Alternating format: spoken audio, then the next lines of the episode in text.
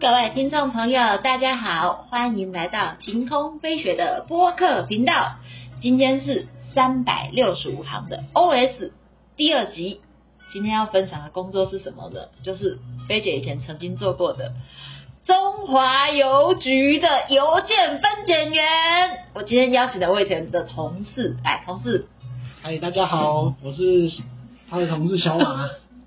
其实我们两个现在都已经离开这个行业了，不过邮件分拣这个行业吼，它也是有一些有趣的地方。那今天就来跟听众朋友们分享，我们都分我们都在做些什么事情。那也就由这个分享呢，提醒大家以后在寄信有一些美感要注意哦，因为有时候真的我们工作很忙，有些东西没有办法面面俱到。那你们字不写清楚，又没有邮递区号，那我们嗯。动作又要很快，这样就会很困扰。像现在要过年，通常要过年的时候，我们什么东西最多？嗯，像是那个卖场的 DM 啊，或者是一些百货公司的 DM 等等都比较多。那还有那个明信片、过年贺卡等等的，还有日历啊、月历的这一些。哦，对哦，现在会寄那个什么农那个农民历啊，然后或者是有一些银行会寄给客户，就是一些桌历。对，桌历、日历嘛，嗯，不过现在还有人寄明信片，嗯，有，但是应该很没有像以前这么多。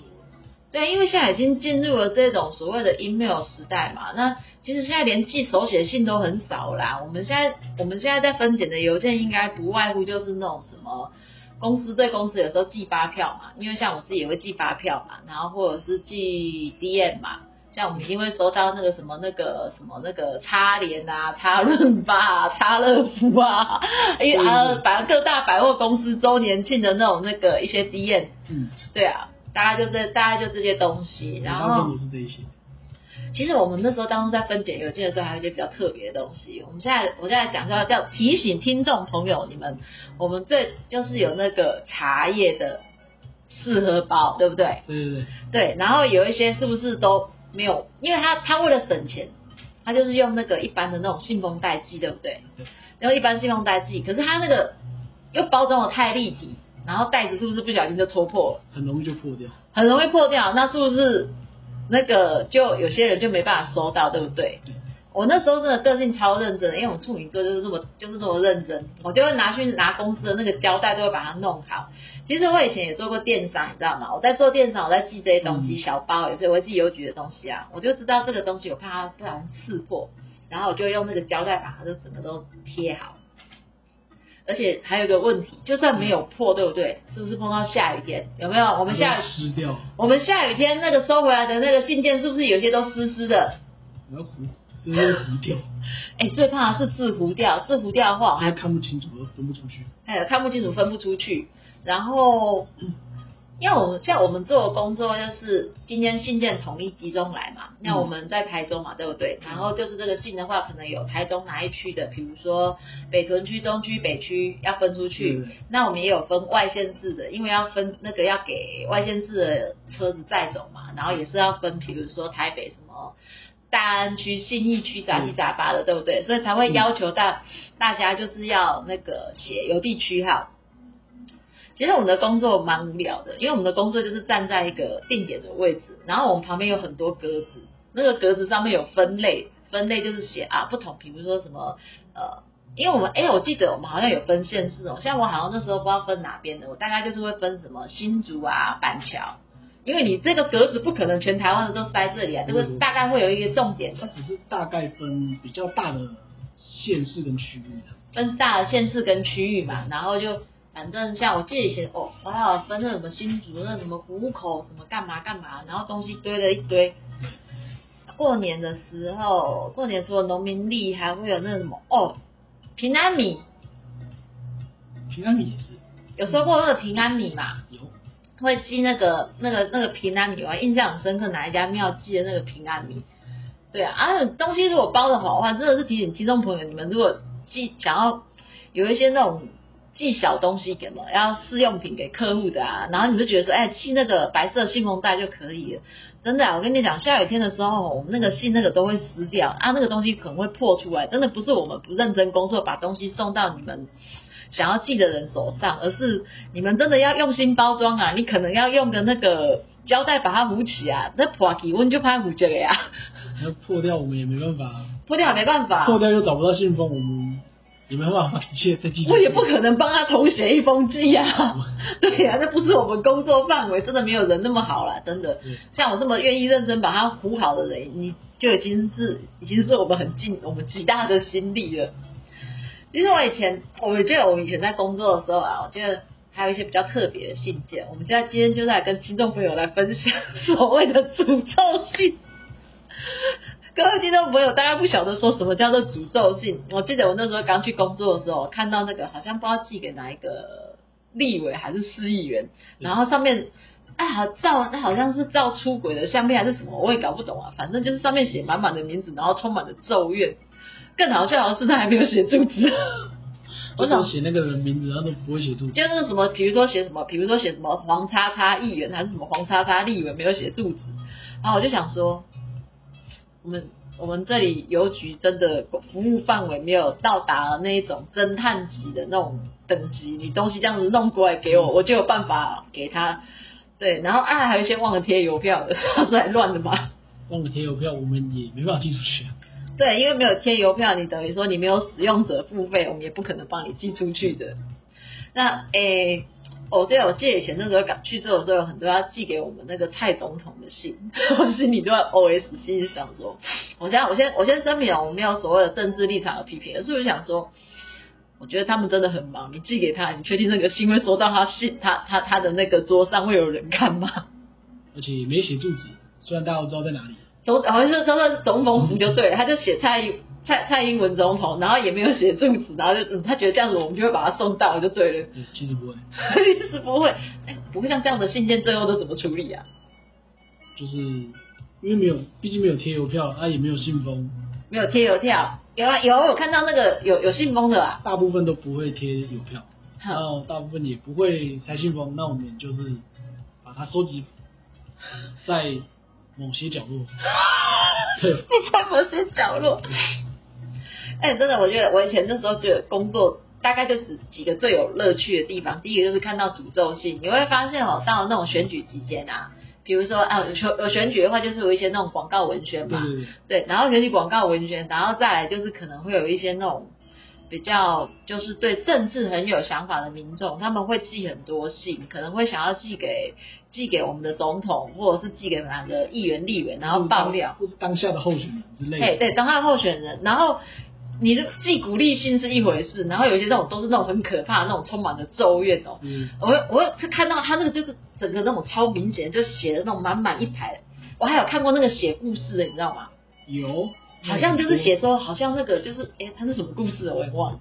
太多，嗯，应该是我看太多，其实我也 没有去记。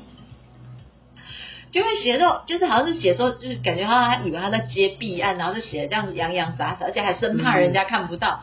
就是他可能寄一个厚纸板，他可能也许正面那也是有贴邮票，然后就生怕大家看不到。所以这个好像也是我们上班的一个小小的乐趣吗？嗯，刚开始是乐趣啊，可是看久了就觉得。好累啊！累，心累吗？也不是累，就是我到底要找哪里？你到底住址写在哪边？对，因为我们的还是有点麻烦。我们工作的重点还是在于说，工作重点还是在于看住址，然后把信分出去。对，我们的工作的重点就是看住址，把信分出去。可是你们都不写住址，然后都觉得你写个蔡英文总统，或者是写个那个什么某某候选人，我们就会把信收到送到他手上，是真的有点为难我们的。那因为没有写住址，所以我们只好看里面有没有写住址。那通常是就要看一下里面，对对，然后就充满着惊喜还是惊吓嘛？嗯，惊喜惊吓也有，那也有很多充满仇恨的话语。哎，会不会有记那种？他会不会附件寄一些那种，比如说那种仇恨的东西，比如说那种金子啊，或者是所有的没的，有没有？不太会，通常都是写一写，然后就那些文字就那一张。哦，还好，至少没有寄一些奇怪的东西，因为这样会造成我们作业上的困扰，有点累。通，一般不会寄啊。因为还是会有一些法律的问题，是会有一些法律的问题。对，所以因为明年要选举，提醒听众朋友们，如果你们真的想要寄信给某个候选人还是什么，请你们一定要搞清楚住址。你没有收件住址，我们真的没有办法寄，这真的不是我们的权责范围，我们只是。邮局它只寄信，然后我们是邮件分解，就是把它分到该分的那一格，然后东西统一集合处理，然后送出去，然后隔天邮差就开始去分件。但是我们不是侦探，没有办法说就是直接，就是因为你上面写了“总统府”三个字，我就把它投到总统府去了。嗯嗯，诶，大概知道总统府是什么地址这样子而已。那那边的人会不会收到，我就不知道。嘿，对这个我们真的没有办法保证，所以听众朋友要记住哦，你们寄信一定要记得收件人的姓名、住址，有些甚至还要附上电话，因为你有一些东西，他们可能投件的时候有才会打电话这样子，所以大家一定要姓名、住址。然后，如果你寄的东西是比较大包一点的，需要打电话联络的，要写上电话，然后有地区号麻烦写一下。感恩各位，谢谢。虽然我现在没有在做这个工作，但是因为今天做这集节目分享呢，也希望替这种邮件分解从业人员减少他们的困扰。毕竟还有是有人在那边上班的。嘿，对对对对对对，帮忙一下。而且我们那个工作的时间都还是那种小夜班、大夜班，因为信件是白天收的嘛。对。对啊，那隔天要分拣的件，当然就是晚上处理嘛，对不对？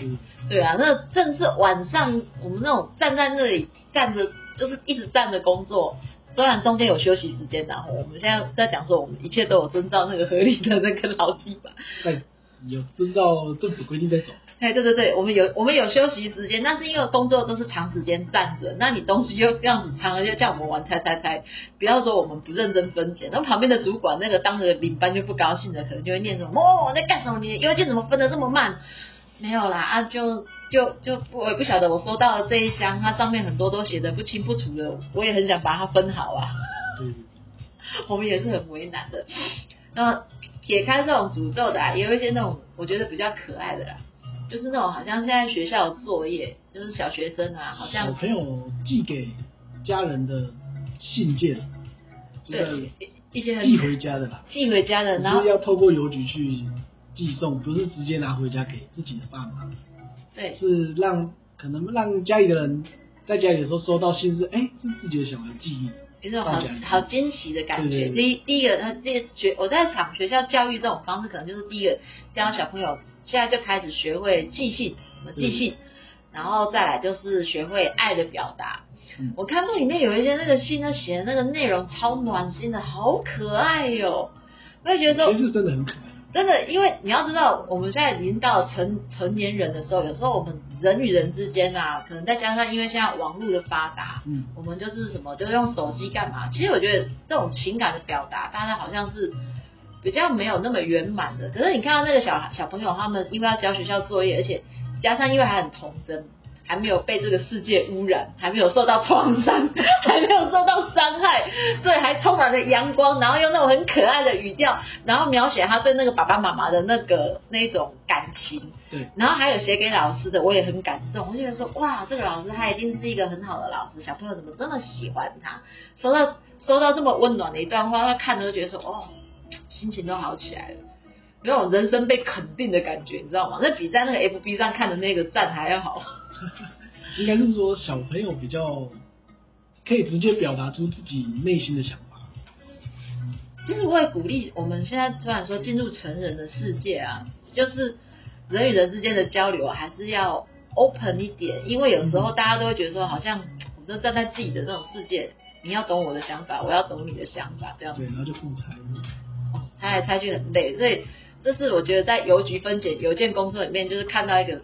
我觉得很温暖、很可爱的一块，所以看到那个小朋友写的那个歪七扭八的字，然后还有注音，然后写上满满的他对那个爸爸妈妈或者是阿公阿妈也有，也有阿公阿妈的，然后还有老师的那种爱这样子，我觉得好可爱哟。有些是真的很可爱，有些真的很可爱哦。那突然有一种找回童心的感觉啊！我们已经、已经、已经、已经变得这么的有点忘记怎么让自己可爱起来了嘛。然后像你知道吗？其实像我们在做这个行业的工作，我觉得我会，我那时候一边在做，因为我们我们的我就是打工嘛，那一边工作的时候，我看到有一些那个有一些比较特别的东西，我会把它记起来。嗯。因为我自己因为那是打工，我自己有相关的行业别，哎，我会看到说，哎呦，有这家公司看起来不错哦，可以提供什么服务，我回家赶快上网谷歌查一下，把它列入口袋名单。这 也是可以招的。啊，对，因为会有一，因为他们我们既会有很多那种有一些那种广告的信件嘛，然后再来就是很多推荐，嗯，因为大家会搬家，还有就是有些人会往生，对，对，那我们现在架构的这个体系啊，就是架构的体系通常就是我们自己搬家，假设我们自己会去银行会去更换我们的住址。我们会去银行更换住址，可是很多东西的住址是没有办法同步更新的。我以前就在想说，有没有办法用一个系统，可以就是说，就是可能有一个系统，然后收费性的系统，然后大家可以做到同步更新。因为我觉得这个其实会浪费很多人力物力。你想想看哦，比如说这个人已经往生了，你那东西还是记，一直记，一直记。像以前我在分拣邮件的时候，也有分拣到，就是它那个好像是一种债务纠纷。然后一直寄来，然后对方后来就已经退件退了 N 次哦，退了 N 次，然后上面就写这个人此人已死，然后他这此人已死是到底是真的死了，还是他已经不住在这里？收件的这个人很不耐烦，说此人已死这样子，就是不知道他是真的已经不在了，还是带着怨恨的回答你，怨恨的回答你。我其实我们今天。分享这个节目，让大家知道说，除了像《海角七号》的这个这么的有感情的故事之外，其实在这一封封的广告信件啊，或者是一些那种政治的怨恨信件，或者是小朋友的信件下，其实有很多东西是未来我们可以去注意跟改善的啦。嗯，对啊，就是以工作上来讲的话，就是提醒大家，你们就是姓名收件人要写清楚。那如果说这个人可能真的已经搬家了，你就不要再执念一直记了，一天，因为他也是收不到，对他真的收不到，就是我们可能每天都会收到您的寄信，然后就一直在按退件这样子。对，对，一个退件的印章盖了好几次，盖了七八次还在寄。对，一个礼拜每天都看到你的信，看到你的信。还有，我还会注意到有些人的字好漂亮。对，有些人字是真的写的很工整。对，因为我看人家那个字写的很漂亮，就有有一种心生感动。因为我们现在大家都打电脑、用手机嘛。对。有时候我们家有时候去熊熊去办个什么，办个什么那种公家机关的文件要写什么，你可能会忘字，还会忘这个字怎么写。对啊，突然发现自己的字怎么歪成这样，发生什么事？哦，还好我的字还是有保持一致的水准的。然后看到那个字太丑的，字太丑不是重点，重点是我看不懂要寄去哪里呀？你可以不要鬼画符吗？全部都是字字写不清楚。对，就是有些人他好高兴的，他写的龙飞凤舞。你要龙飞凤舞，你如果说今天你在写书法，都要写那个写那种。就是要那种行书什么的，我不管啊。你还觉得这是一个艺术，我完全没有意见。但是我们要继续，你写那种很草的字，我真的看不懂那个柱子，然后我就会愣在那里。这是谁啊？这边给挨打，我到底要啊？我到底要投在哪一格？那我没有地方可以投，我就只能把它往那边塞，到时候你们又要集中处理喽。对对对。所以这是一个我们还蛮大的困扰。字还是要写清楚一点。对，会方便我们去分解。对你不一定要把它写的非常的漂亮，但是一定要工整，让我认得出这个国字是什么字。对，这是这样会比较好。对对对对对，所以虽然在一个现在大家都使用网络、手机、电脑的年代，可是大家要营业要工作嘛，你要么有有有啊，除非你就是像那种他们那种统一大公司的，就是用那个打字打出来电脑。对。对，就是统一用打字的方式，或者是统一给盖盖盖盖章，盖章打字，或者是统一给某公司的某一位公写字比较工整的一起写这样子。对对对，因为像因为有些那种公司规模比较大的话，他们就不会用手写啊。像我像我们寄的那些广告信啊，那种 D N 啊，他们那个都是上面的是用印刷的，都是用印刷的嘛，都是用印刷的。那当然，你一定会有有手写的部分的话，请大家字务必要清楚，我们才会看得清楚。还有那个邮递区号的那个号码写对，会方便。他有可能一零六会写成一六六吧，因为有些人的零跟六写的很像。对对对对。对，然后一跟七也有一些会写的很像。对啊。嘿，所以这个我们自己在曾经在线上，我们都很了解。就是看不出来说，嗯，这个到底是要寄去哪，只能看住址，因为哦，对，有住址，有住址的话，有的时候还可以，还可以，还可以，就是知道说它大概是放哪一区，对，那通常第一眼我们都会先看号码，看号码。对，虽然看号码不一定是准，但是嗯大概百分之八十、八十五都是准的。可是还有一个从还有个情况哦，因为它有一些住址是很特别的，就是它没有写邮地区号，嗯，然后你只有看到县市，它又没有写哪一区，然后那个路刚好又是那种很偏僻的，你完全不知道你要把它投哪里。哦，那一种就会把它丢到，就是把信分到那个，待处理吗？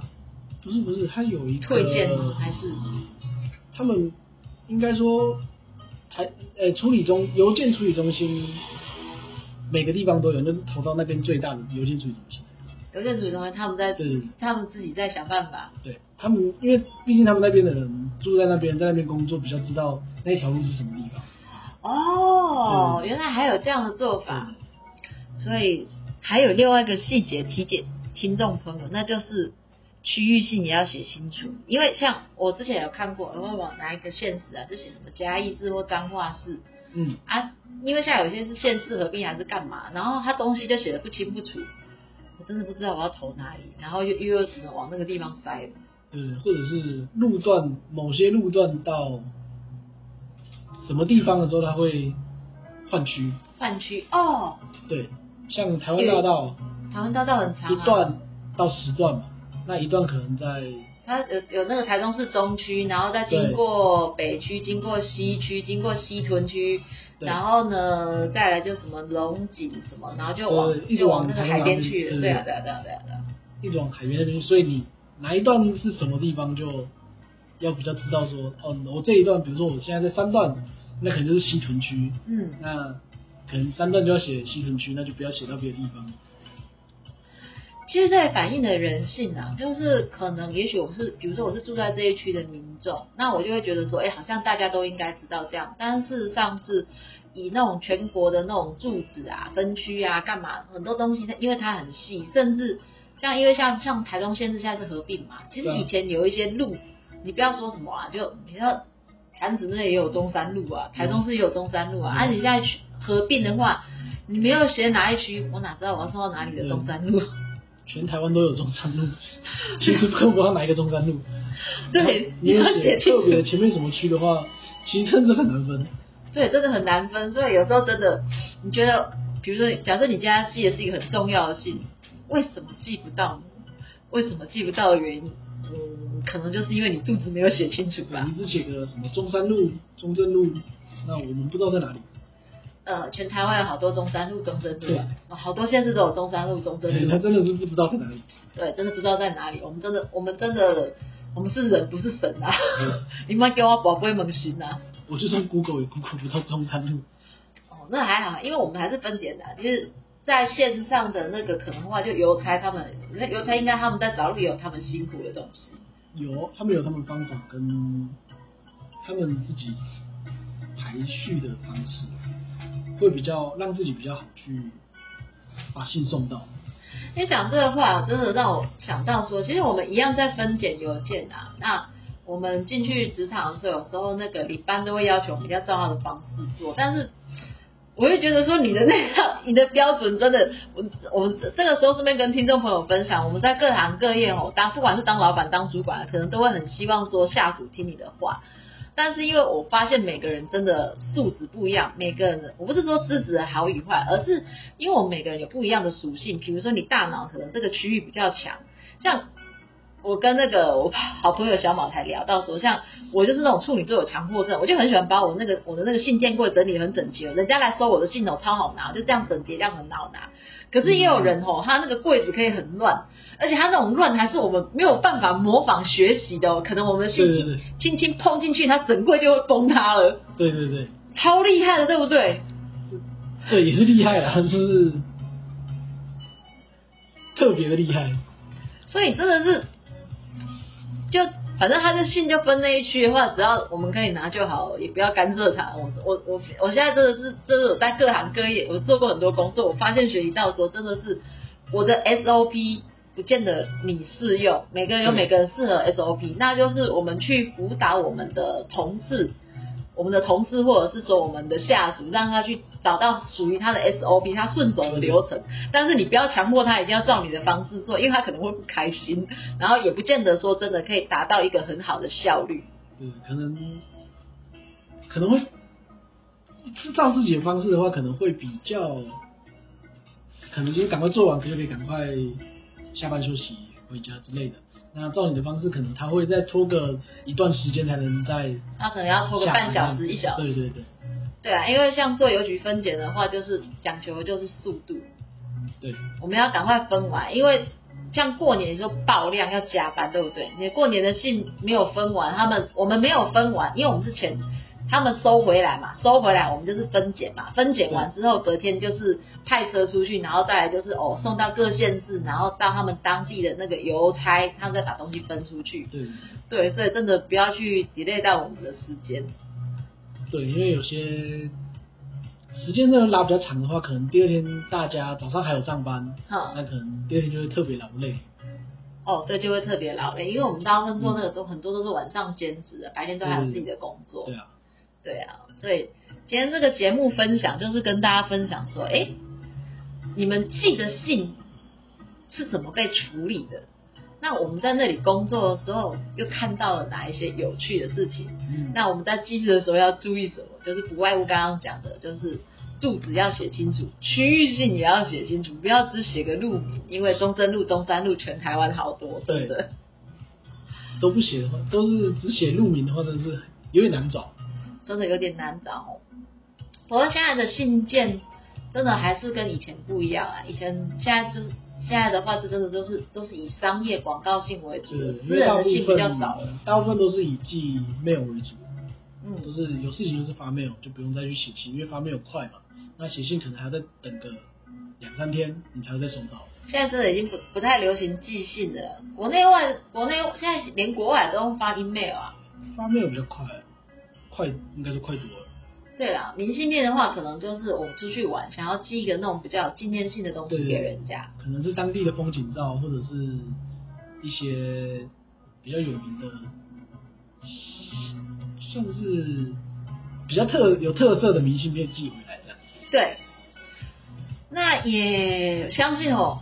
听众朋友很多很有智慧，看看未来会不会有听众朋友们去开发一个好的系统，去做一个那种所谓的那种资讯更新。因为其实像几年前，因为我母亲过世嘛，我母亲过世，我发现说，其实我们人生在世的时候，我们。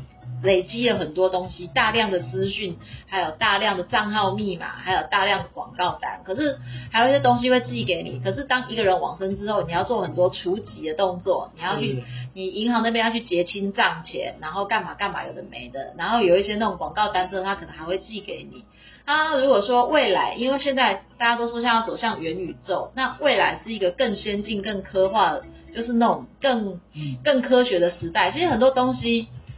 真的是说，我们可以资料可以同步处理管理好的话，因为其实说实话，像我们以前在收那种，在做那种很多推荐，就那种广告推荐，真的超多。这个人可能已经搬家，也许他结婚从台北嫁到高雄去呀，也有可能是嫁到美国，也有可能往生，什么什么哎，什么状况，anything 都有。那只有东西还是一直寄。呃，或者是他已经不是该就是这一间房屋的住在这里的人。对，那或者是说，你可能不是这一间百货公司，或者是这个 DM，他可能已经没有这个会员，那可能还在记这样子。对啊，那就造成我觉得这是一种社会人力物力的一种浪费啦。因为你这样子资源，我们那边工作，哦，光是处理那些推荐的东西也很多。是真的。这是我们做我们这个行业，像我以前之前我还有做过货运行的打工，货运行的话，那个推荐就会比较少，因为那个通常都是买卖的东西。就是直接寄到那里去，或者是人家寄的商品。对，就是很多都是已经那种已经有就很很明确的目标性。那像我们这一种邮件分拣的话，就是它会有一些那种广告文宣干嘛有的没的，所以它有一些那种。之前收集的名单上的那些，嗯其实那个名单都是需要更新的。对，对啊，好啦，今天很高兴邀请那个小马上我们节目来分享，就是有关于邮件分拣，我们希望分享给听众朋友正确的寄信观念，然后呢，也让大家了解说，其实我们在工作中，哎，我们会碰到哪一些有趣的事情，对，就是诅咒信、可爱的信，还有还有那个那个已经推荐了十几次还在寄的信，嗯诅咒信希望不要再收到，这有点麻烦，我、明年要选举了，搞不好又很多人在记了，有可能，非常有可能。嗯，就这样，我是我我我非常支持也认同大家爱台湾的心，但是真的会希望分享，就是大家其实可以理性一点。对，不要发一些负面的其实我我信件出来，我们其实我们邮件分拣看到那个那种真的是满满的负能量啊，好厉害啊，我都不知道该怎么形容了。对哪那么多负能量？我们就大家彼此互相理解，然后呢多点理解，要要先能理解才能达到同理心啊，没有理解的话是没办法达到同理心的，就是大家彼此互相理解。嗯，那也希望说呢，祝福听众朋友们呢，在未来新的一年都非常的开心顺利。那你寄出去的信呢，都可以到那个当事人手中。如果说那个人已经不在了，就我们也只能说很遗憾，sorry 喽。好，谢谢心动朋友，那期待下一集节目，大家再见，拜拜。谢谢，拜拜。